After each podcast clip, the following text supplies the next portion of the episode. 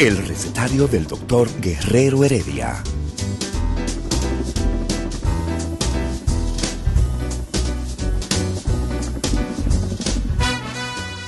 Una respuesta para cada pregunta.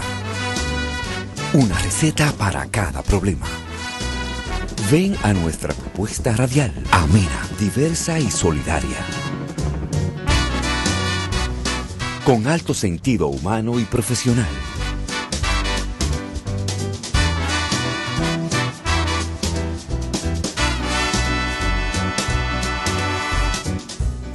Buenos días. Bienvenidos al recetario del doctor Guerrero Heredia.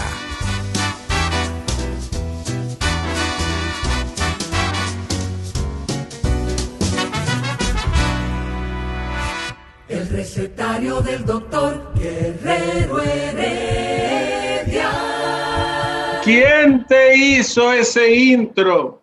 Una Ese mezcla de ratatá con taps. No, usted, usted es un freco. Ahí, ahí, se- ahí entramos un helicóptero y terminamos con los latidos del corazón, porque es el recetario. Eh, Eh, pero es- explícame.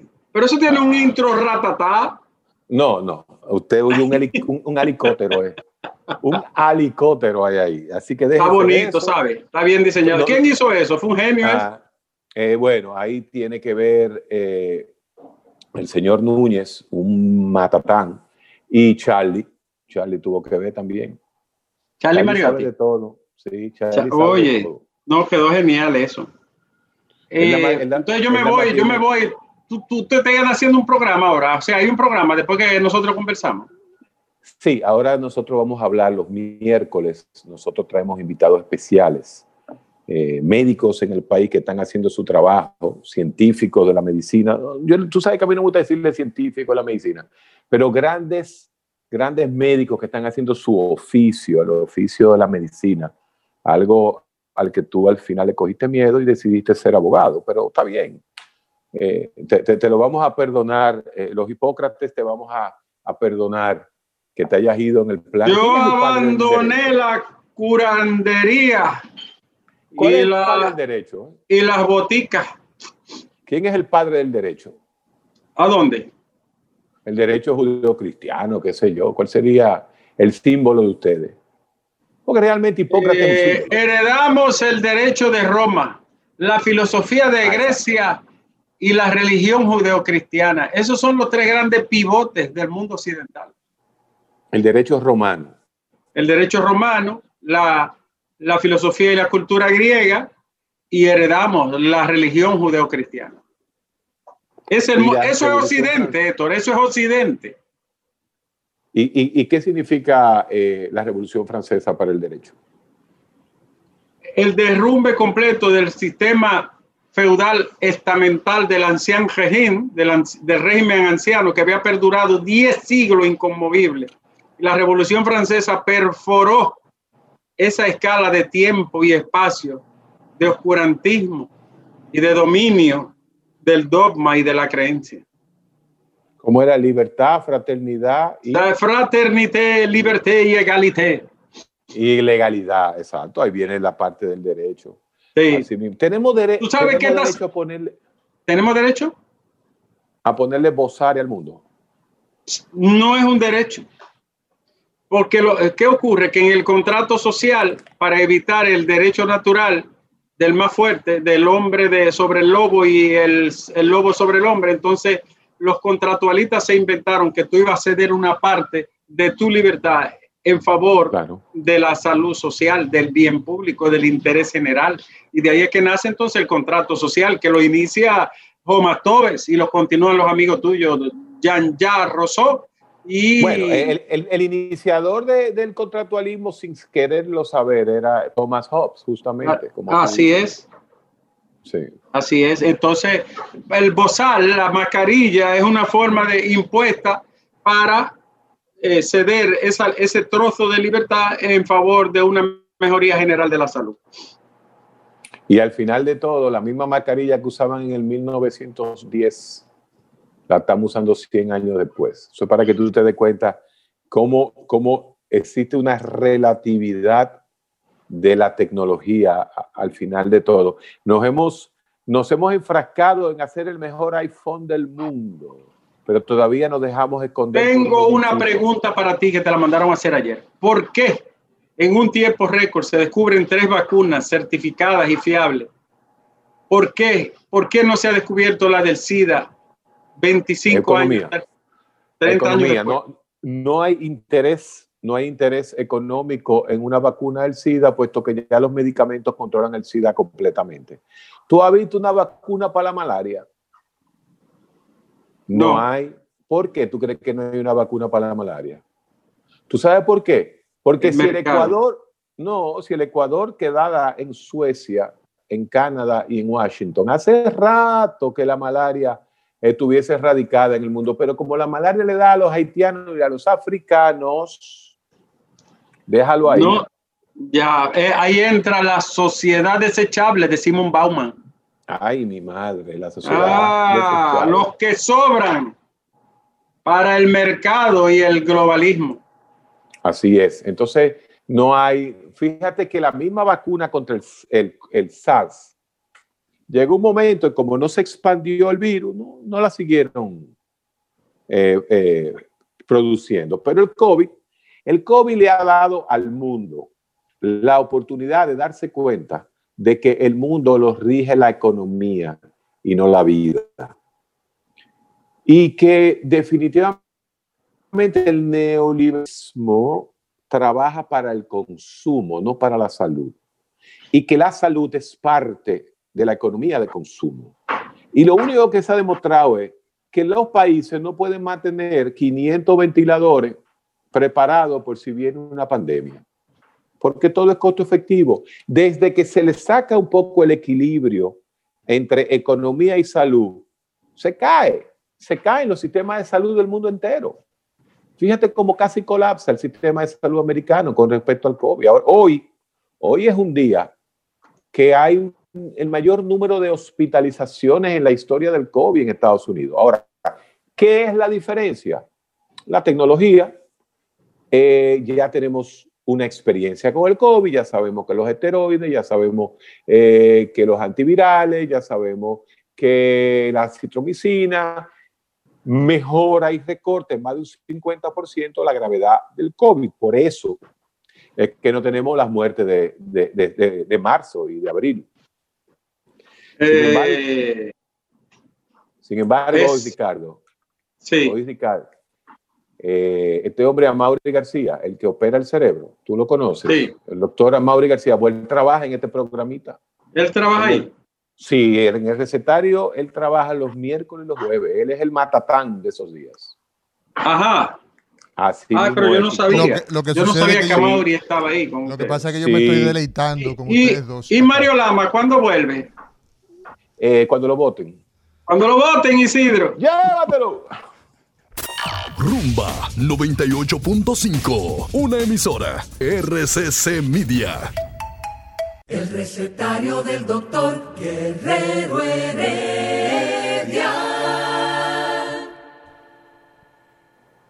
Continuamos en el recetario. Ahí está el doctor Amaury García, médico cirujano, neurocirujano, cirugía endovascular, el hombre que entra con un cablecito al cerebro y te cambia la vida.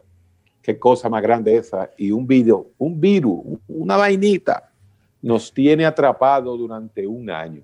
Hemos avanzado tanto, Héctor, hemos avanzado tanto, definitivamente, la ciencia, desde que empezó el hombre a observar, desde que el humano empezó a asuntar, como decimos en los campos, empezó a ponerle atención a las cosas, empezó a cuestionarse hasta el día de hoy, hemos tenido un crecimiento exponencial, un crecimiento avasallador de la ciencia, ¿ah? del conocimiento científico.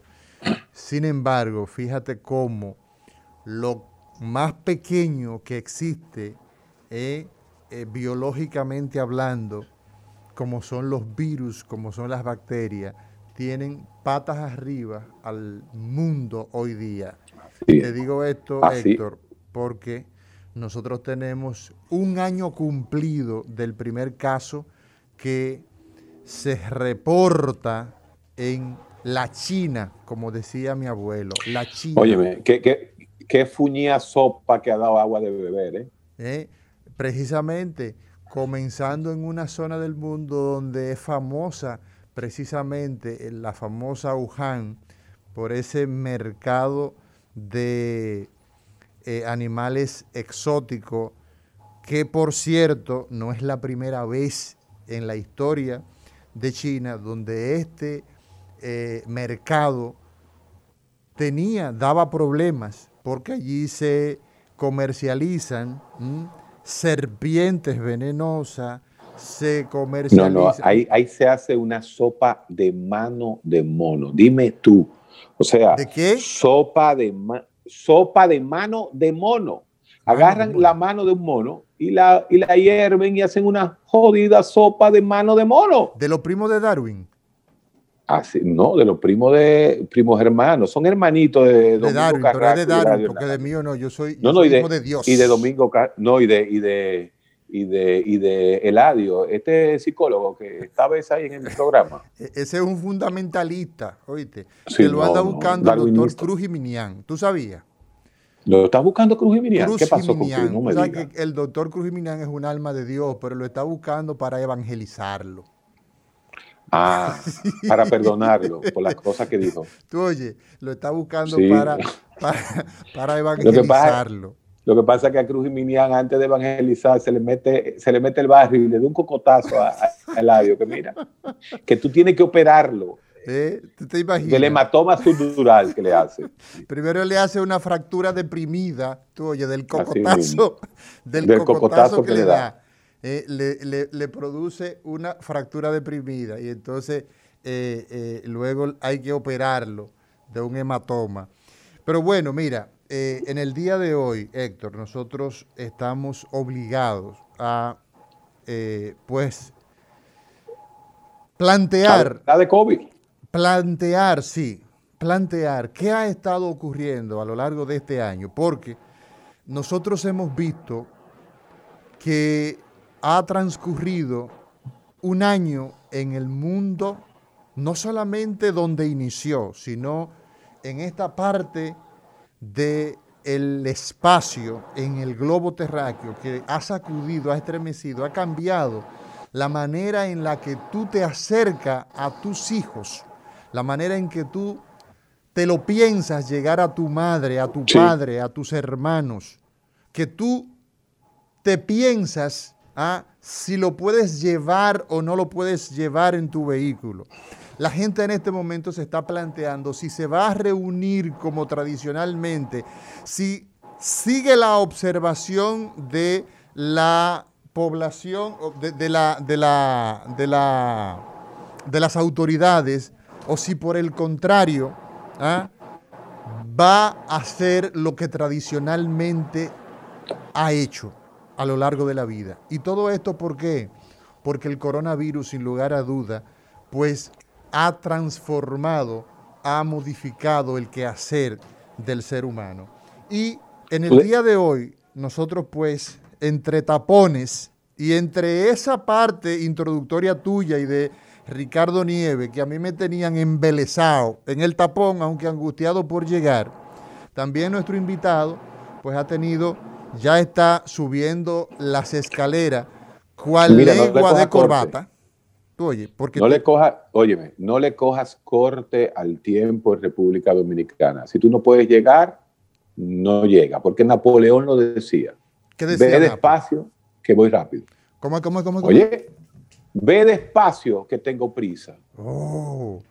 Claro, porque tú no vas a hacer nada, ni te ibas a saltar, ni es en un helicóptero que tú llegas. Los únicos que llegan en helicóptero es la presentación del programa. Después nosotros, también los mortales, llegamos en auto, o en Uber, o a pie. Eladio, tú sabes que Eladio anda en, en, motores. ¿Tú te imaginas? ¿Tú te imaginas? Una Honda 70. ¿Tú te acuerdas de la Honda 70? Honda 70. Entonces, mira, eh, eh, Héctor, nosotros tenemos. Una P50. La P50 tenía eh, pedales. No, pero tú lo aprendías. ¿Cómo, cómo, se llama? P50. ¿Tú te acuerdas de un anuncio de Honda que era No, no, no. Yo estaba, yo estaba, te voy a decir dónde yo estaba en ese momento. Yo estaba en las células de Sertoli de los testículos de mi padre. Yo no había nacido siquiera. Así, por mínimo, mínimo, así mismo. Pues, había un anuncio de, de Honda. Tú vas a ver que ahorita cuando llamen, eh, tú sabes que tú por programa ya interactivo, donde nos llaman de todos los lugares. Tenemos llamadas. anuncio de Honda. Señores, en los años 70 le cambió le cambió la vida a la movilización del transporte mundial, esa Honda P50.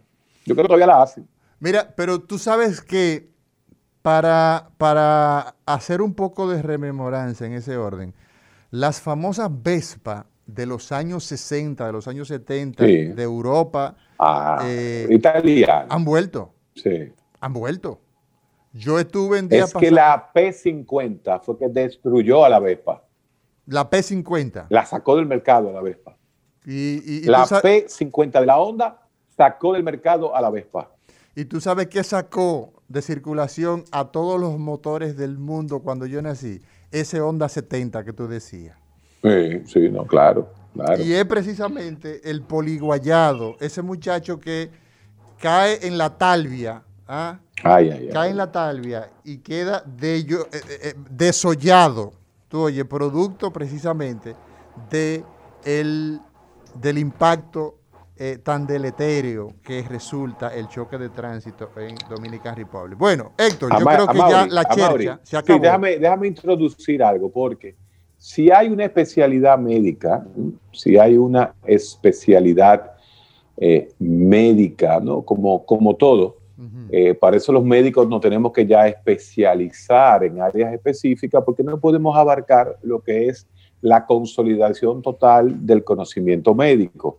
Si hay un área médica que se ha emburujado con el COVID en estos últimos 10 meses, son los médicos intensivistas. Y yo quiero que al estilo nosotros, al estilo del recetario, tú vayas paso por paso explicándole a Mauri, primero quién es tu invitado, cómo se llega a ser intensivista, porque a intensivista no se llega eh, bailando ratata, sino que yo creo que hay, hay que estudiar una serie de años para que la gente entienda cuando un paciente se decide entrar a una unidad de cuidado intensivo y si entra intensivo, ponerlo en ventilación mecánica, yo quisiera que tú te emburujes con tu invitado de hoy para que uno entienda por qué una minoría del COVID, y eso hay que decirlo de esa forma, llega a cuidados intensivos. Bueno, le dicen UBI los españoles. Le dicen, Eso los españoles. ¿Eh? Los españoles. Nosotros decimos ICU, ICU. Los gringos, tú, lo, lo, eh, eh, ¿cómo, se, ¿cómo, le llaman a ustedes? Los de Yale. oye, ¿cómo? Espérate, los de Yale. El, espérate, el gentilicio de Yale, ¿cuál es, Héctor Guerrero y Heredia? Jelly. ¿Eh? Jelly. Jelly. Jelly. ¿Cómo le dicen ustedes? Nosotros le llamamos MICU, Medical ICU, CCU, Coronario Intensive Care Unit, SICU, Surgical Intensive Care Unit. Y el último, NICU, que era donde yo trabajaba, el NICU, el Neurological Intensive Care Unit. Entonces, las unidades de stroke tienen sus, eh, eh, eh, ya son... NC, NICU. Los NICU. Mira, hoy tenemos Héctor Guerrero Heredia, pueblo dominicano, a un talentosísimo estudiante en aquellos años, me dice Nelson eh, Rodríguez y Monegro, que fue canchanchan, panaful de él, estudiante eh, eh, en, esos años donde esta gente amanecía para inscribirse en la Universidad Autónoma. Tenían que amanecer para coger las asignaturas, los mejores profesores, en fin, y luego entonces agarraban y se iban por ahí, y no precisamente a rezar. El doctor Así es. Rafael Encarnación Jaque, quien es médico pediatra, pero es el formador de los recursos humanos en intensivo, puesto que él hizo un fellowship en cuidados intensivos y él es intensivista. Y es uno de los hombres que en el hospital, icónico hospital pediátrico de la República Dominicana, el conocido Angelita en la época de Trujillo, ¿no? Robert Reed Cabral, es el padre, ¿no? De esa residencia, es quien la, eh, la concibió y la está desarrollando, ya tiene incluso eh, hijos. Y hoy tenemos entonces al doctor Rafael Encarnación. ¿Quién primero? Pues, a Mauri. Dime. A Mauri, después de esta pausa, para que entre rimbombante, porque esa es otra área, cuidado intensivo pediátrico, eso tiene que ser un lío grande. Bueno, eh, vámonos entonces a una pausa, doctor Guerrero Heredia, Héctor Guerrero y Heredia. El recetario del doctor Guerrero Heredia. Continuamos, continuamos en este recetario, doctor Guerrero Heredia. Y el día de hoy, a un año, doctor Rafael Encarnación Jaques, pediatra, ¿ah? hombre querido en muchas familias de la República Dominicana, ¿eh? por su quehacer en pediatría y consagrado a el área de intensivo. Durante este año, doctor, ha pasado, ha transcurrido ya un año, porque el primer caso se registró en el mundo. ¿Dónde? ¿En qué parte del mundo, doctor Rafael Encarnación Jaque? Muy buenos días. Muy buenos días, Mauri. Bueno, estar aquí con, ustedes, aquí en el programa de Guerrero Heredia.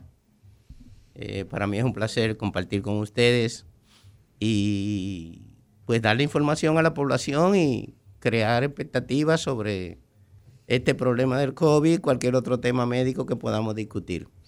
Eh, alegre de tanta rimbombancia que me ha, que me ha puesto antes de, hablar, pero eh, pienso que, que podemos hacer un intercambio aquí de impresiones donde la información llegue a la población y podamos eh, pues estar alegres e informados.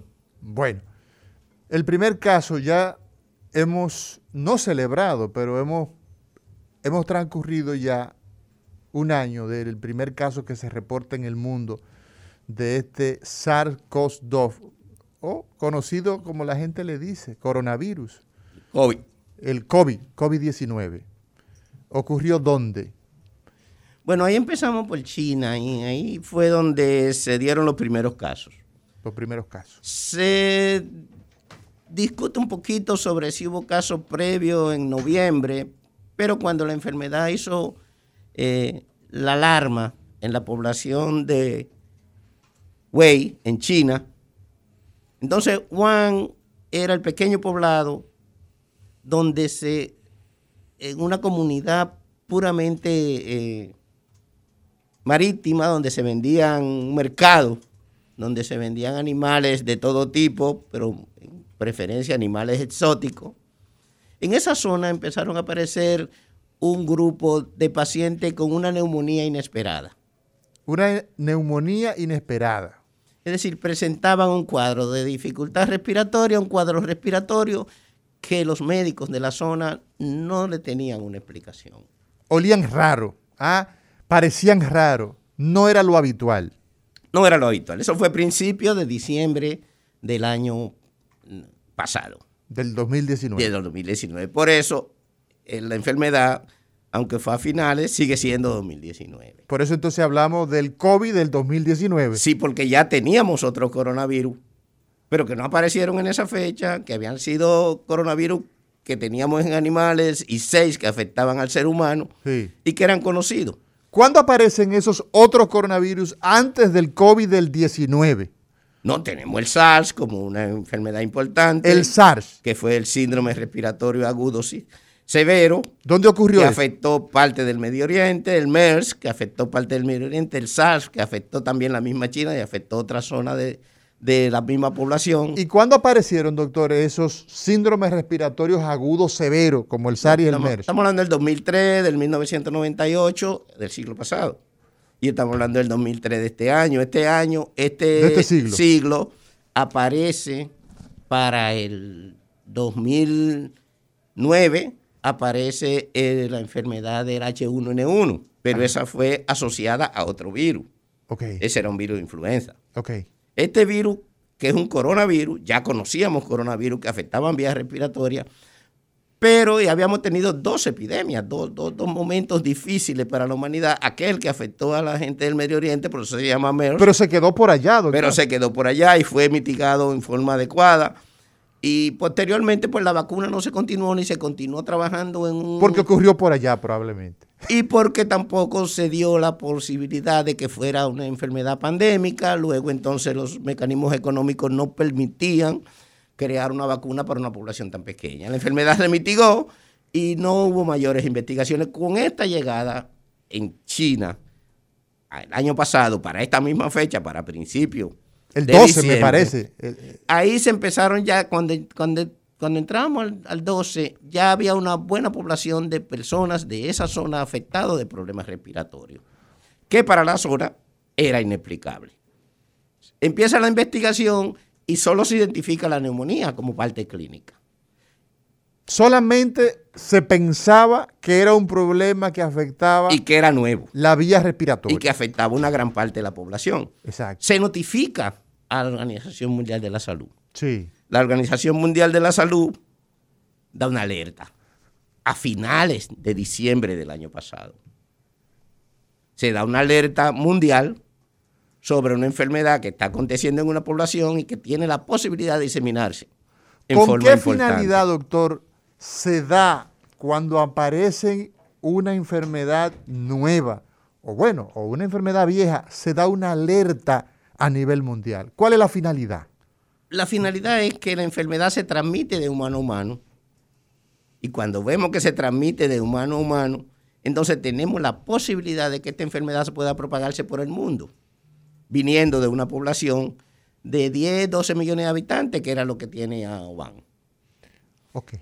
Entonces, en el final de ese, de ese mes, del, del, de diciembre del año pasado,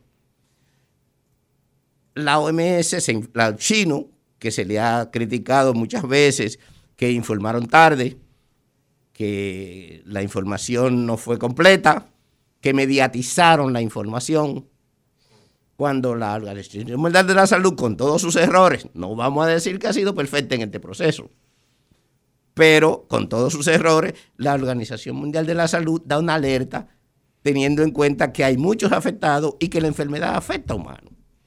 Pero ya para enero de este año, los chinos tienen identificado el genoma e identificado el virus. Entonces, ahí hay, al decir usted que el problema del COVID-19 se reportan esos primeros casos de neumonía extraña a principios de diciembre, pero ya para enero, ya los chinos tienen la identidad genética, ya han descifrado. Eso nos permite a nosotros tomar esa información con pinza. ¿Cómo los chinos pudieron tan rápidamente descifrar genómicamente las características genéticas de este virus? Bueno, tú sabes que hay una experiencia con el, con el coronavirus. Eh, ha habido experiencia previa, ya te digo que conocemos un gran grupo de coronavirus y conocíamos seis que afectaban al ser humano. Este se concibió como el séptimo coronavirus que afectaba al ser humano. Exacto, o sea y que, que ya dos existía, de ellos. Ajá, ya existía una, una, información previa de seis. Exacto, Sí. y había una identificación del virus y habían dos de ellos que habían hecho cuadros eh, en poblaciones y por tanto se conocía de esas dos zonas donde se había desarrollado el MERS y donde se había desarrollado el SARS, que se consideraban epidemias de a, a ese virus. Cuatro, los otros cuatro eran virus respiratorios simples que no producían enfermedad grave en el ser humano. Este fue el que empezó. Entonces ya la identificación del virus fue más fácil. Es un virus ARN, es el que está produciendo esta neumonía. Eh, hay muchas dudas y muchas inquietudes en la población sobre cómo, cómo los chinos llegan tan rápido a esa conclusión. Y hay muchas dudas sobre si ellos tenían información previa y hay también algunas informaciones que para mí son distorsiones, que empiezan a, diciendo que ellos estaban experimentando y que el virus había sido eh, creado, que no era un virus que había venido de un animal a un ser humano, como fue la consideración inicial que el virus venía del pangolino o del murciélago hacia el ser humano. O sea, en una región donde se, dice, bueno, apareció en este mercado, es probable que a través de estos animales que se comercializan, entonces haya pasado a lo humano. Esa fue la teoría inicial. Ahora bien, doctor, Encarnación Jaques, Rafael Encarnación Jaques, quien es pediatra, intensivista y hoy contamos con su presencia en este recetario del doctor Guerrero Heredia.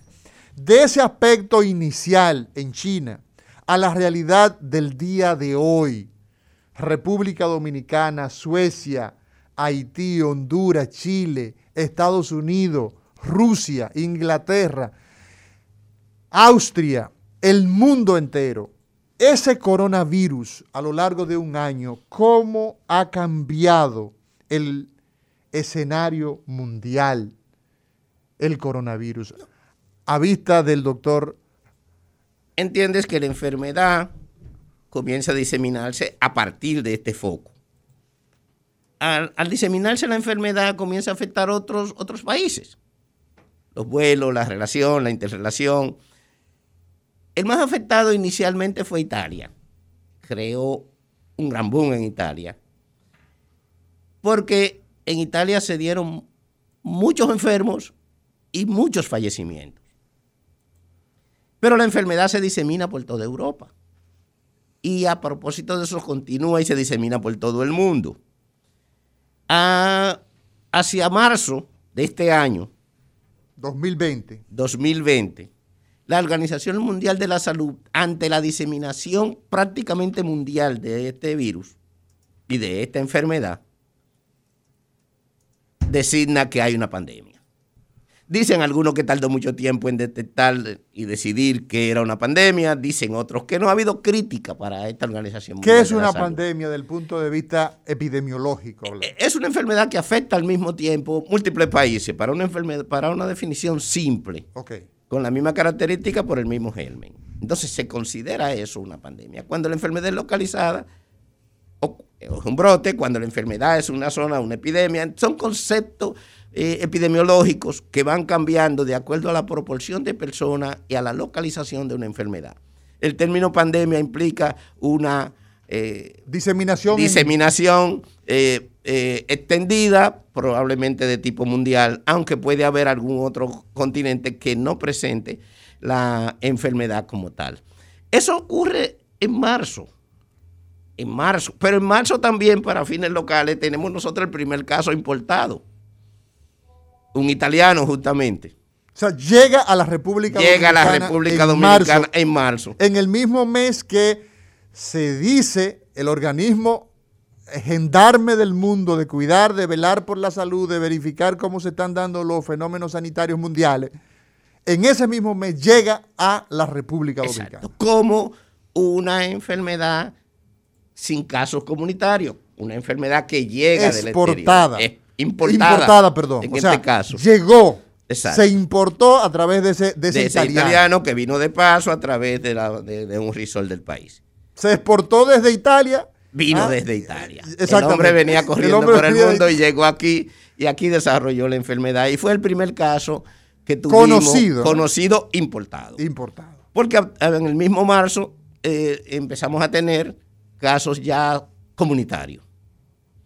Entonces, eso significa que probablemente ya teníamos casos, ah, probablemente que teníamos casos ya aquí y no lo sabíamos, doctor? Es probable, porque recuerda que la prueba no llegó inmediatamente. Nosotros para conseguir la prueba, y en ese momento era muy difícil a nivel mundial obtener eh, recursos para hacer la prueba de, de PCR, que es la prueba estándar para la enfermedad, no teníamos los recursos a nivel nacional, no teníamos una estructura, el país, dicen, hay distintas versiones, en mi opinión, yo creo que fuimos lo suficientemente ágil siendo un país pobre, pero para algunos pues nos dilatábamos en conseguir esa parte, todavía estamos retrasados en lo que es la ejecución de la prueba para pacientes. Sin embargo, debo decir, y es de, eh, haciendo, siendo justo, que la empresa privada, aquí hay probablemente dos eh, laboratorios grandes que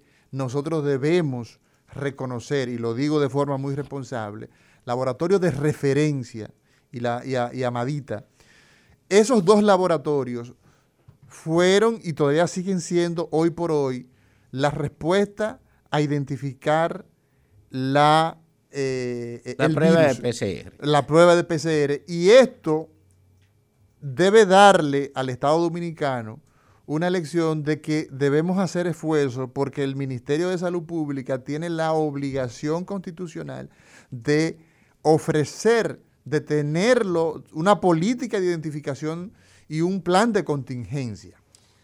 Eso, es así. Pues, bueno, de inicio eh, nosotros cometimos eh, errores. Creo que la Organización Mundial de la Salud cometió errores, el mundo ha cometido errores, el sistema privado se asoció al sistema público para tener la parte de cobertura, porque el sistema público solo no podía asumir una cobertura nacional para hacer esta prueba. Sí, pero se quedó muy agachado, se quedó muy rezagado frente a la respuesta privada que gracias a esos esfuerzos, pues nosotros hemos tenido respuesta. Eh, la gente busca las, la, la identificación de si estamos detectados o no en el sector privado, el sector público se ha quedado rezagado al día de hoy. Eso es, eso es una realidad, doctor eh, Rafael Jaque, que quizás no, no, sería eh, de interés seguir hurgando en ese aspecto, pero definitivamente que ha sido así. Recuerda que esta, que esta, esta enfermedad, esta crisis sanitaria, ha traído muchos errores y ha traído también mucho aprendizaje. Entonces, el error y el aprendizaje de los estados, de los gobiernos, de los distintos países, ha sido progresivo. Y hoy hemos ido teniendo una identificación de cuáles han sido las políticas que han sido más provechosas y cuáles han sido las políticas que han fracasado. Y hemos ido manejando el camino. ¿Piensa usted, doctor Rafael Encarnación Jaques, pediatra intensivista, que nosotros en la República Dominicana a lo largo de este año hemos ido delante de la pandemia o hemos ido detrás de la pandemia. El recetario del doctor Guerrero Heredia. Continuamos en recetario doctor Guerrero Heredia y hoy hablamos con el doctor Rafael Encarnación el doctor Rafael Encarnación, pediatra intensivista.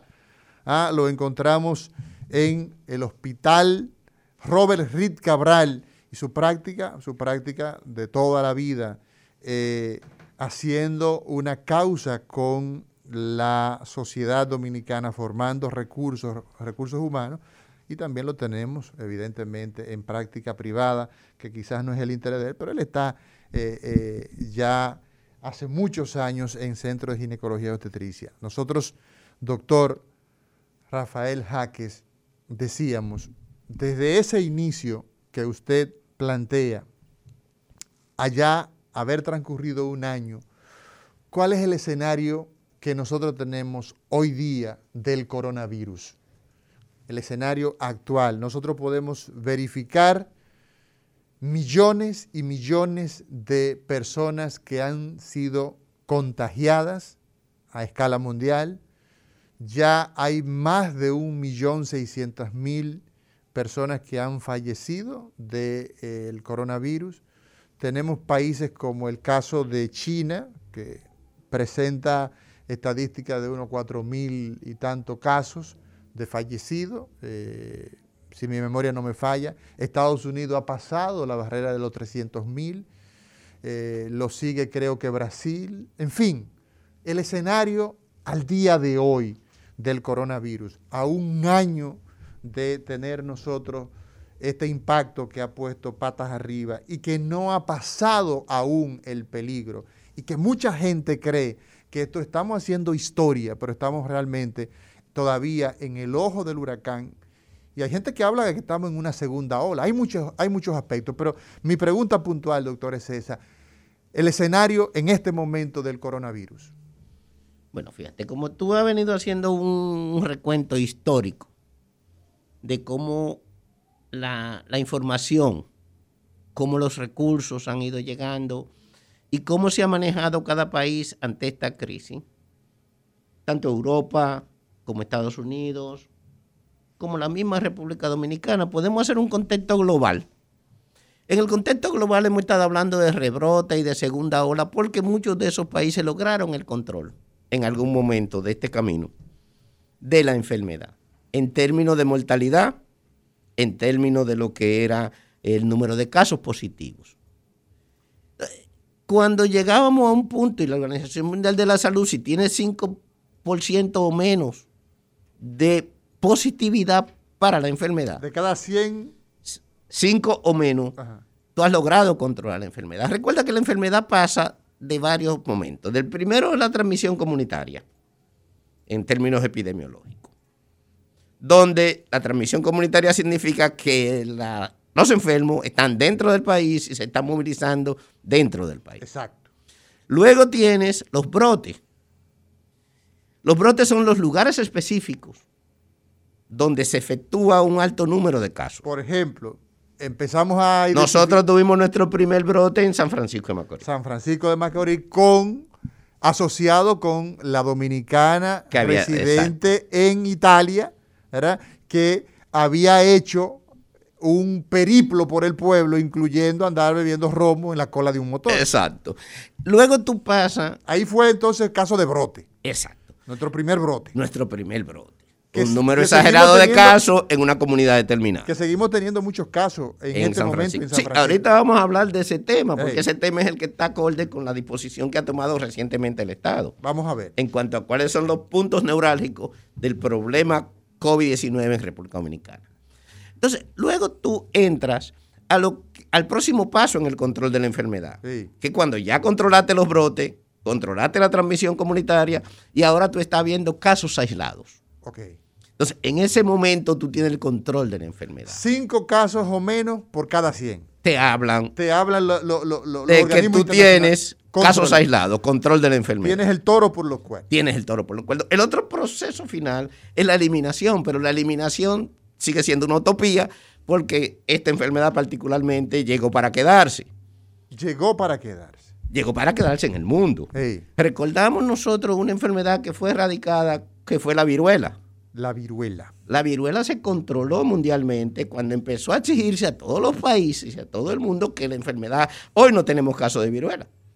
Se erradicó. Se erradicó. Pero erradicar una enfermedad es un proceso que dura muchos años para considerar una enfermedad erradicada. Por tanto, a lo que aspira la humanidad es a que los casos sean, controlados, aislados. Sean aislados. El concepto de casos aislados. Apareció un paciente con esa enfermedad. esa es la aspiración. Esa es la aspiración. ¿Cómo llegamos a esa aspiración? ¿Cómo tenemos un proceso de maduración en términos de nosotros?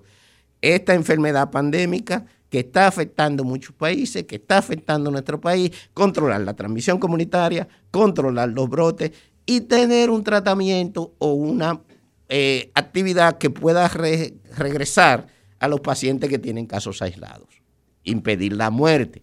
Cuando la letalidad estaba en 4, hoy la letalidad se mantuvo después por mucho tiempo en 2%, y hoy andamos por 1.6, 1.5, 1.7. O sea, la letalidad son los pacientes que mueren por esta enfermedad. Exacto. de cada 100 pacientes que se identifican con la enfermedad, se, estima que el 70% de esos va a tener un curso favorable, con pocos síntomas, incluso mucha gente no se va a percatar. Ahí estamos hablando de la gravedad de la enfermedad. Exacto. Que puede, como sabemos, esta enfermedad puede llevar a la muerte. Pero ¿cuántos pacientes llegan hasta ese punto y luego entramos en cuáles grupos de edades y cuáles son las personas vulnerables. Y ahí entonces el gobierno, el Estado, los, gobiernos tienen que hacer un plan. ¿Un plan para qué? Para dirigirnos a esos grupos más vulnerables, para dirigirnos a una población general, para tener un plan de contingencia para la transmisión comunitaria, para la expresión de los brotes y para el manejo adecuado de los casos aislados. Cuando tenemos ese plan, ¿cuál es el plan? Ahí es donde nosotros... Yo creo que ahí es que hemos fallado. Ahí es donde nosotros no hemos tenido un plan adecuado. Ahí es donde hemos... ¿Cómo de, entonces entramos en lo que tú acabas de decir? Cuando dividimos los grupos en los pacientes que están asintomáticos, presintomáticos o con el término que tú quieras usar. Que no están dando que no tienen, que parecen que están sanos. Exacto. ¿Qué hacer con ellos? ¿Qué hacer con ellos? ¿Cómo detectarlo? Porque esos pacientes son capaces, no son pacientes porque no tienen la enfermedad como tal, pero están colonizados por el virus y son capaces de transmitirlo. Aunque no estén dando Aunque no estén dando ningún síntoma. Y eso entonces repercute en un peligro sí. que ah. tú no sabes que tienes el virus, pero eres capaz de... Ahí viene la acción del Estado. Ahí viene la protección estatal. ¿Cómo detecto a estos chicos, a estas personas, a estos adultos, para que estos no sean capaces de transmitir la enfermedad a otros grupos? ¿Cómo lo aíslo? ¿Cómo se hace? ¿Cómo se ha planteado los países que han tenido más resultados? ¿Cómo lo han hecho, doctor? Exacto. Rafael Encarnación Jaques. Tú clasificas el próximo grupo, que son los sintomáticos. Los sintomáticos están ahí, están frente a un médico. el que perdió el olfato. exacto, el que le da fiebre, perdió el olfato, tiene fatiga, tiene tos, tiene congestión nasal o tiene una neumonía. No significa que tenga todas juntas, que puede tener una de esas, eh, dos o tres, pero que tiene características que, que se expresa la enfermedad. Exacto, porque recuerda que toda enfermedad tiene lo que llamamos manifestación florida, que es cuando todos los síntomas están presentes. Exacto. Pero la gran mayoría de las enfermedades no se dan florida. Exacto. Se dan con matices. Se dan con matices donde dos o tres síntomas, tres o cuatro síntomas, contacto con un sospechoso, contacto con un afectado, te da la característica de sospechoso, venir de una zona donde la enfermedad está en términos de brote, está afectando mucha gente. Sí te da la característica de sospechoso y ahí volveremos ahorita cuando hablemos de la posición del Estado frente a ese grupo. Bien, entonces, luego están, cuando tú coges los sintomáticos y coges los, los presintomáticos o asintomáticos, tú estás hablando alrededor de una población de 80%. Exacto, entonces... Que van a ser síntomas leves. Un, un segundito, doctor. Rafael Encarnación, usted ha llegado a un punto sumamente interesante. En todo ese grupo de pacientes que tenemos, por ejemplo, en la República Dominicana, el 80% probablemente de cada 100, 80% de esas personas van a tener o, o pocos síntomas o ningún síntoma de forma manifiesta. Exactamente. Y eso entonces, ¿qué constituye desde el punto de vista de peligro? Eso te da una población que es uno de cada cinco aproximadamente va a necesitar atención médica. Es el que va a ir al hospital, es el que va a ocupar los hospitales. Uno y de, cada ese, Y de ese uno de cada cinco, uno de ellos va a ir a intensivo. Es decir, que tú tienes una población que va a necesitar un hospital y tú vas a estar preparado para manejar ese pequeño grupo, que son aproximadamente un 15, un 20%, que va a ir, que va a necesitar atención hospitalaria. Hospital. Una sala, vigilancia. Una sala, un cuidado intensivo, vigilancia por un profesional. Ese va a ser el grupo que te va a crear la letalidad. Entonces, doctor Rafael Encarnación, la manera en que en la República Dominicana nosotros hemos visto las, el, el devenir de esta enfermedad, vemos que nosotros tenemos a las 5 de la mañana, usted sale de su casa, el jornalero sale a empujar su carretilla, a vender sus aguacates, a trabajar en, en la construcción, a ir a su conuco, a ir al mercado, a manejar su, su, su, carro público y a las 9 de la noche en la República Dominicana se cierra el país. La gente tiene aquí un comportamiento donde se juntan esos carros públicos, se junta a beber sus tragos, ha hecho un festival en medio de la pandemia y hemos visto que los números de casos en la República Dominicana han vuelto a elevarse, al igual que en marzo, en abril, en junio, en julio, tenemos un nuevo despertar. Ok, fíjate, fíjate donde hemos fallado en forma continua en hacer pruebas. Como en identificar casos. En identificar casos. Si no podemos identificar los asintomáticos, Si no podemos identificar los de síntomas leves que no acuden al médico, que no van al hospital, que no van a ningún sitio. Porque no se sienten nada. Porque simplemente se sienten un simple dolorcito de cabeza. O porque no tienen problema. Si no podemos detectar en forma adecuada los contactos con los, con los sintomáticos, los contactos con los que ya identificamos que tienen la enfermedad, si no podemos identificar este grupo, entonces la enfermedad, la transmisión comunitaria no va a ser posible. Nosotros nunca hemos tenido un control. Nosotros llegamos a una positividad por debajo o sea que de 10. siempre hemos ido detrás. Que fue muy buena. Sí, porque la idea es que para una población como la de nosotros, nosotros tenemos que hacer alrededor de 10.000 pruebas diarias. 10.000 pruebas diarias. En el mejor de los momentos. Bueno, en el, en el día de ayer se procesaron, según el, algo. el boletín, el boletín 271 del Ministerio de Salud Pública, destaca que se procesaron 5.700 muestras. Ese es el tope que hemos llegado. Un momento. Con una positividad de 16%. Ahí es donde está el asunto. Tenemos una positividad por 600, encima. 616 nuevos casos se reportaron con tres fallecidos. Exacto. Eh, eso fue del día de ayer. Esa es la información del día de ayer. Pero nosotros estuvimos en alrededor de 10% de positividad.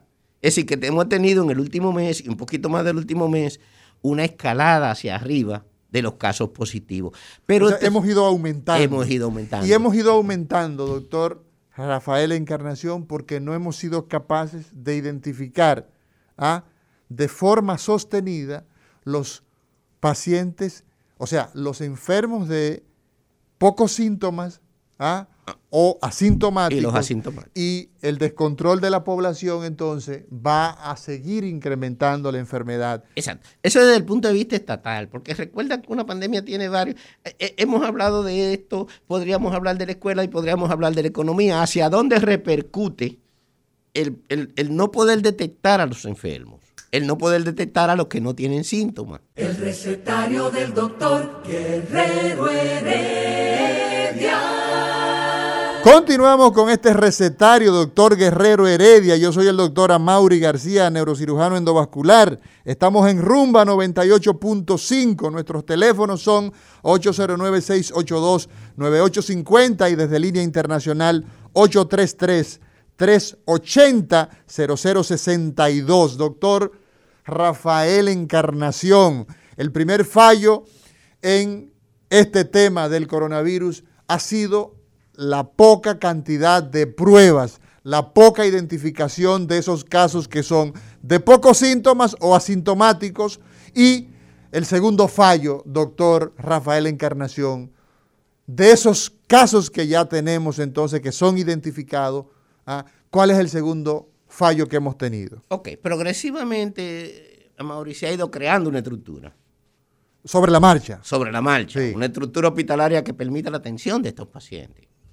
Y se han reforzado los cuidados intensivos, lento, pero se han reforzado. Hemos aumentado. Hemos aumentado la capacidad de atender pacientes graves, hemos reforzado la capacidad de atender pacientes en cuidados intensivos y hemos reforzado la atención de los pacientes sintomáticos que ameritan internamiento hospitalario. El sistema de salud dominicano, hasta ahora, ha llegado a un tope en algún momento. Recuerda que en un momento teníamos prácticamente una saturación del servicio. ¿En este momento cómo andamos? En este momento estamos camino a otra nueva saturación del servicio. Andamos vamos 60, a 70%, sobre todo en las poblaciones donde se ha identificado que tienen una alta prevalencia de la enfermedad y que por tanto estamos teniendo muchos más casos. Y el sistema, el gran peligro de esta enfermedad en este momento es justamente, uno, que el servicio de salud no sea saturado.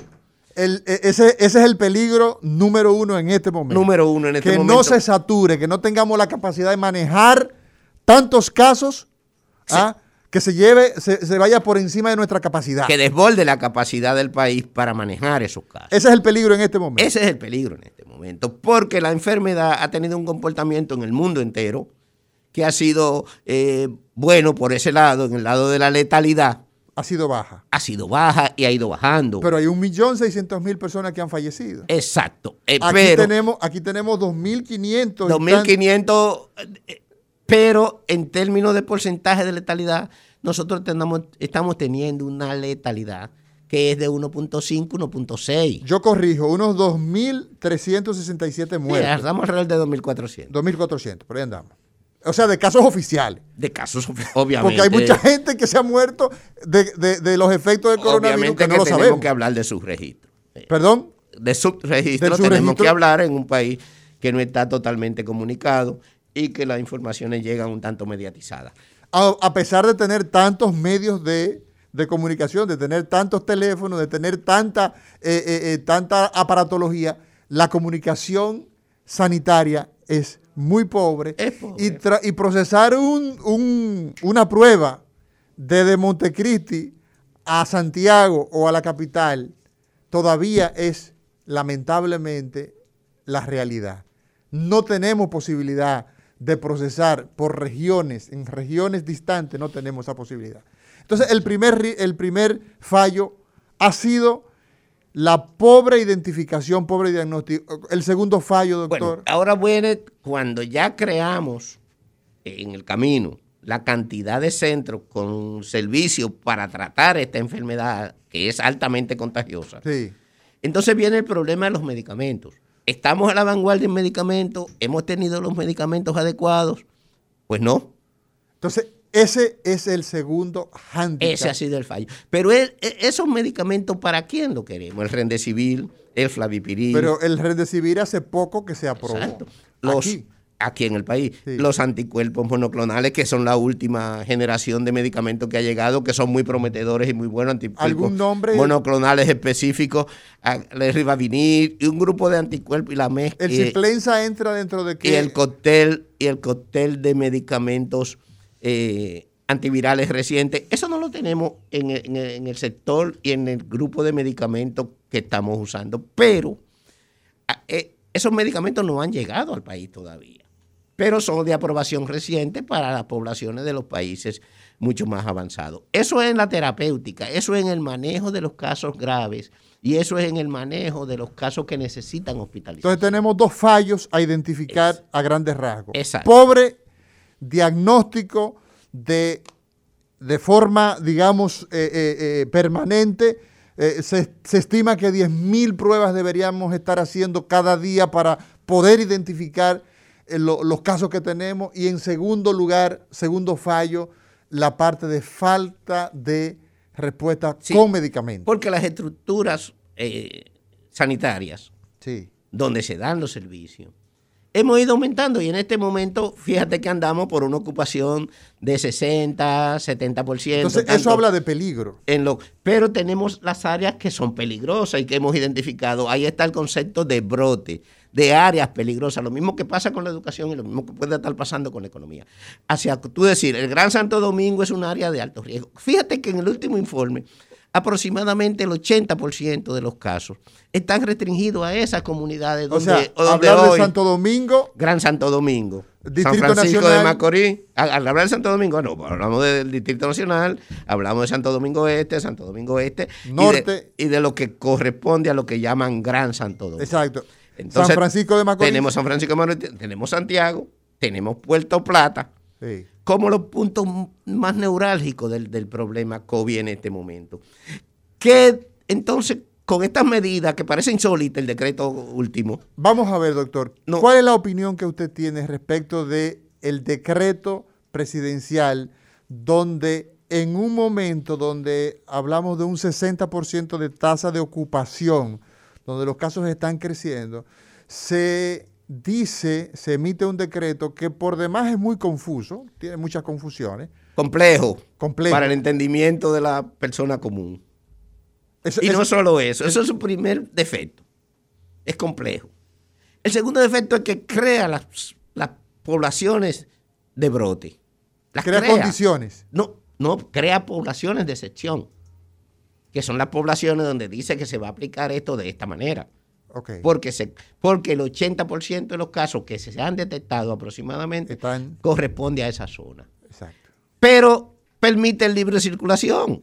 ¿Y eso es un contrasentido? Es un contrasentido porque si crea esa zona, crea confinamiento.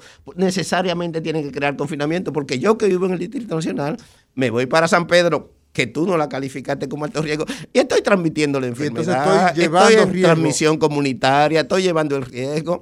Entonces la medida necesariamente es una medida ineficaz desde mi punto de vista, con mi respeto al doctor Peretén, que fue mi profesor en lo que es investigación avanzada, con mi respeto al doctor Mario Lama, que forma parte del grupo, y con mi respeto a Plutarco Ari, y con mi respeto también a la, a la vicepresidenta, estas medidas, si no se acompañan de un confinamiento y medidas restrictivas en los puntos álgidos, en los puntos donde hay problemas serios, donde está el 80% de la población afectada, estamos haciendo nada. Doctor Rafael Encarnación, los grupos más vulnerables, dígase personas que son mayores de 60 años, eso, los grupos de extremos, sobre todo de edades eh, eh, hacia la ancianidad, los hipertensos, los diabéticos, los pacientes que son inmunosuprimidos, esos pacientes que son pacientes renales, que usan, que han sido trasplantados. Hoy día estamos en una época muy especial, la época de la celebración de la natividad en el mundo cristiano, judeocristiano. ¿Qué representa para esos grupos donde queremos reunirnos con nuestra familia, pero que tenemos entonces esa realidad del coronavirus en la República Dominicana? Bueno, fíjate, estos grupos necesariamente son los grupos más afectados en el mundo entero. Tenemos eh, los grupos de riesgo, como le llamamos, los que tienen enfermedades previas y la edad, que son los dos elementos, los dos factores que se han convertido en básicos para empezar a hablar de letalidad, de letalidad y de grupos vulnerables. Estamos hablando de los pacientes, de las personas mayores de 60 años, menores de 65 y de las mujeres embarazadas, y estamos hablando de esta población que tú eh, dices que tienen enfermedad previa. ¿Qué podemos hacer con ellos? Necesariamente tenemos que tratar de conservar la distancia, conservar lo mismo que hemos hecho con todos los demás y extremarla un poco, conservar la distancia, usar la mascarilla, tener la higiene adecuada no hemos encontrado hasta ahora, hasta este momento, en la prevención. Hasta el 16 de diciembre de 2020. En la prevención, no hemos encontrado otra medida en este momento que sea más significativa y que lleve mejor control que esta. Pero ¿cómo podemos tener el control haciendo pruebas? Hay que entonces esos Hay que errores hacer la prueba para identificar esos pacientes que pueden contagiar a los a los enfermos y a los vulnerables. Necesitamos hacer pruebas. La llegada de otro tema que está de moda, que es lo último que estamos, que estamos viendo, probablemente mañana o pasado se apruebe otra, eh, que son las vacunas, eh, eh, es para nosotros, para en este momento, no está al alcance de República Dominicana. La vacuna como medida de control es una medida a largo plazo. Y para nosotros es todavía más largo plazo. Más a largo plazo. Doctor, antes de entrar a ese tema de las vacunas, ¿en qué consiste el manejo en el contexto de el paciente con coronavirus, el cuidado intensivo de un paciente que tiene coronavirus y que ha llegado a sala de cuidado intensivo? ¿En qué consiste? Mira, los médicos, los médicos hemos aprendido mucho de esta enfermedad ya no somos tan agresivos, ya tenemos una posición en la que el mejor control del paciente, en los pacientes con síntomas, con síntomas menores, el mejor manejo es en la casa con las restricciones propias del hogar para un paciente con esta ¿Cuáles son esas restricciones propias del hogar? El contacto con los demás, el aislamiento en la casa. Debe quedarse aislado en su habitación o en su espacio. Antes decíamos la hipoxemia silenciosa oh, el paciente que tiene menos de 92, que está saturando menos de 92, ahí se lo internábamos y le metíamos todos los tipos de tratamiento habido y por haber, desde lo que alguien decía hasta lo que estaban científicamente comprobados. Hoy somos más cautos, hoy tenemos mejores manejos. Ya cuando hablamos de hidroxicloroquina, cuando hablamos de cloroquina, cuando hablamos de dexametasona, cuando hablamos de acitromicina, cuando hablamos de la ivermectina, que se ha vuelto a poner de moda en dos un poquito más alta, pero que sigue siendo un medicamento controversial, no aceptado por la mayoría de los países desarrollados. Eh, y luego tenemos pues, civil, flavipiril y una serie de medidas con coayudantes, el zinc, la vitamina D, la vitamina C y todos estos productos que, hemos notado que pueden ser beneficiosos de alguna manera. Pero, ¿cómo llegamos al intensivo? ¿Cuál paciente va a necesitar intensivo? Vámonos a una pausa y entonces entramos con cuál paciente va a requerir intensivo. Y estaremos hablando de los pacientes complicados. Y pacientes complicados. El recetario del doctor Guerrero Heredia. Continuamos en este recetario, doctor Guerrero Heredia. Hoy es miércoles 16 de diciembre. Están casi cantando las campanitas de Belén y hoy estamos hablando de coronavirus con el doctor Rafael Encarnación, pediatra intensivista. Ese paciente que no lo identificamos, que comenzó con pocos síntomas, que no le hicimos pruebas, no lo detectamos a tiempo, luego empezó a hacer fiebre, empezó a tener eh, falta de olfato, dificultad respiratoria, llegó al hospital ya con fiebre muy elevada, doctor, y finalmente está en manos de los médicos de intensivo. ¿Cómo se llega a intensivo, doctor? ¿Y qué se hace en cuidados intensivos? La, mayoría, como te decía al principio, eh, solamente un 1% de los pacientes que se enferman, de del 20% que llega al hospital. Exacto, el 80 se va a quedar en su casa normalmente sin problema, pero ese 20 que llegó... De ese 20 que llegó, que se ingresó al hospital, que ahora estamos teniendo un criterio de internamiento mucho más restringido, internamos menos. Internamos menos y aún así tenemos un 60%. Y damos menos medicina, y damos menos medicamentos. Y tenemos algunos medicamentos que se ha demostrado que pueden reducir eh, la, enfermedad, la gravedad de la enfermedad. Si la enfermedad llega a gravedad, probablemente llegue por una complicación. La principal complicación asociada sigue siendo la respiratoria. La respiratoria. La insuficiencia respiratoria. Sí, respirar es vital. Exacto. Entonces, eh, hemos visto cómo esa insuficiencia respiratoria la podemos medir por gases arteriales, esa insuficiencia respiratoria la podemos medir por el esfuerzo que hace el paciente, esa insuficiencia respiratoria la podemos medir por las repercusiones sistémicas sobre el cuerpo humano en general que tiene ese paciente. Entonces calificamos de insuficiencia respiratoria a los pacientes que reúnen ciertos parámetros. Esos pacientes con insuficiencia respiratoria deben de ir a intensivo. Esto se ha asociado con la lesión que llamamos tormenta de citoquina o la liberación de trombos, que es otra manifestación. ¿Cómo se manifiesta la complicación de la enfermedad? ¿Hacia dónde viene? ¿Hacia el problema puramente respiratorio? ¿Hacia las complicaciones cardíacas de arritmia y de problemas de, de, de, infarto y tromboembólicos? ¿O venimos también con lo que llamamos en niños el síndrome multisistémico inflamatorio? que es parecido a una enfermedad conocida que se llama Kawasaki. Entonces, esos pacientes que entran en esa condición van a necesitar cuidados intensivos. ¿Cuál es la letalidad que tenemos, doctor, de esos pacientes que requieren unidad de cuidado intensivo en la República Dominicana? ¿Tenemos esos datos? No, no tenemos esos datos en forma eh, precisa ni se está informando en, forma regular. Okay. Lo que sí tenemos es que es prácticamente el 0.1. De los que entran a intensivo, uno de cada cinco que entran a intensivo, el 20% de los pacientes que entran a intensivo muere.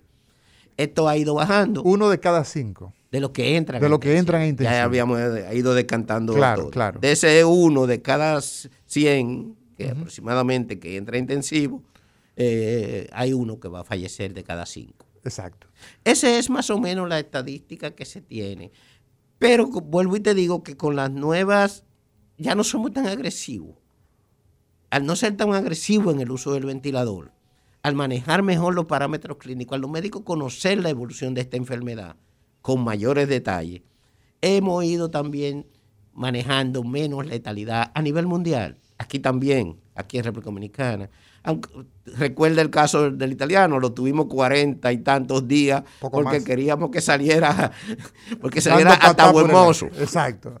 Pero ya sabemos que eso no es necesario, tener un paciente ingresado por tanto tiempo. Doctor, repite el coronavirus? Documentado hay aproximadamente 10. 10 casos. Documentados científicamente. millones. Aceptados. En millones y millones de casos. estos son los casos que están documentados. ¿Cuántos casos tenemos eh, eh, eh, a nivel mundial, Olga, de casos, de casos infectados a, todo el mundo? 60 y... 60 y tantos millones, ¿no? 64. Bueno, vamos a buscar el dato. Entonces, hay 10 casos que están reportados. Reportados que han sido confiables desde el punto de vista médico, aunque hay mucha gente que ha dicho, me dio otra vez, o tú sabes que hay, hay, algunas situaciones donde no se pudieron hacer todas las pruebas para determinar si la primera vez fue o no fue. ¿Qué es lo soberano hoy día, doctor? Tengo síntomas respiratorios importantes, tengo fiebre, tengo una serie de eh, de, No, pero el dato puntual, el dato puntual, son 70 millones. 70 millones de casos. Exacto, llevamos 60 a nivel mundial. Un poquito. Exacto, unos 70 millones y eh, eh, 1.620.000 mil fallecidos a escala mundial. A escala mundial. Exacto. Doctor, ¿qué es lo soberano? ¿Qué es lo que, qué es lo que más pesa hoy día en el, en, en el caso COVID? Antes de las vacunas, que no quiero que se nos quede el estar detectado por una prueba de PCR, una inmunoglobulina, la tomografía, el dato clínico, ¿qué es lo que más pesa desde el punto de vista médico? Porque hay pacientes que tienen todos los síntomas, tienen una tomografía incluso con hallazgo y el PCR sale no detectado. No tenemos una prueba 100% eh, confiable. ¿Pero qué es lo que más determina que usted tiene COVID? La estándar de la prueba, de las pruebas sigue siendo la proteína de reacción en cadena de polimerasa en tiempo real, que es lo que llamamos comúnmente PCR. Sigue siendo la prueba gold estándar. Pero salió no detectado y tiene una tomografía. Si el paciente tiene síntomas, porque tenemos en esa prueba entre un 85 y un 90% de sensibilidad y especificidad, lo cual te hace una prueba confiable. Sí. De esa prueba es confiable. Eh, lo que pasa es que a veces no la hacemos en el momento adecuado. Por eso. Entonces, ante un paciente que tiene fiebre, tiene un poco de dificultad respiratoria y tiene una tomografía con lesiones. Tú andas tú anda por ahí buscando la característica clínica del paciente que determinan que yo puedo decir que es COVID aunque tenga prueba negativa. Eso es correcto. Ok, pero eso yo tengo que hacerlo a la luz de las pruebas de laboratorio confirmatorias. Muy bien. Si bien es cierto que la tomografía sea computarizada de tórax, se ha hecho ¿no? una prueba en el paciente que tiene síntomas, pero que puede tener o no una prueba de laboratorio positiva como PCR. Recuerda que las pruebas de inmunoglobulina, la IgG IgM, que es la más usada, no son confiables en la primera fase de la enfermedad, solo son confiables después del séptimo décimo día. Por tanto, no tienen valor para el diagnóstico inicial de la enfermedad. En la parte temprana. Doctor, vacunas, porque no quiero que se quede el tema de vacunas. Usted decía, ya tenemos vacunas en el mundo, pero la posibilidad en la República Dominicana de tener ese recurso, ¿para qué fecha pudiéramos tener los dominicanos las vacunas disponibles colocándose en el deltoides del el brazo de los dominicanos? Es algo que no, que no, yo no te puedo decir con seguridad cuándo la tendremos. ¿Cuáles eh, retos? hay, hay, hay modelos de vacuna eh, hasta ahora. Aquí tenemos AstraZeneca, creo que fue lo que negociamos, ¿no? Hasta ahora hay en vacunas alrededor de 200 y tantas, de las cuales 10 están en fase, vamos a establecer las fases de una vacuna, porque eso es interesante saberlo. Hay fase preclínica, donde es laboratorio, investigación de laboratorio. Ensayo, ensayo, y todo eso. Hay una fase 1, pequeños grupos, cuando pasa a humano. Cuando pasa a humano tiene fase 1, fase 2, fase 3. Estamos en la fase 3. Y luego la fase de vacunación masiva.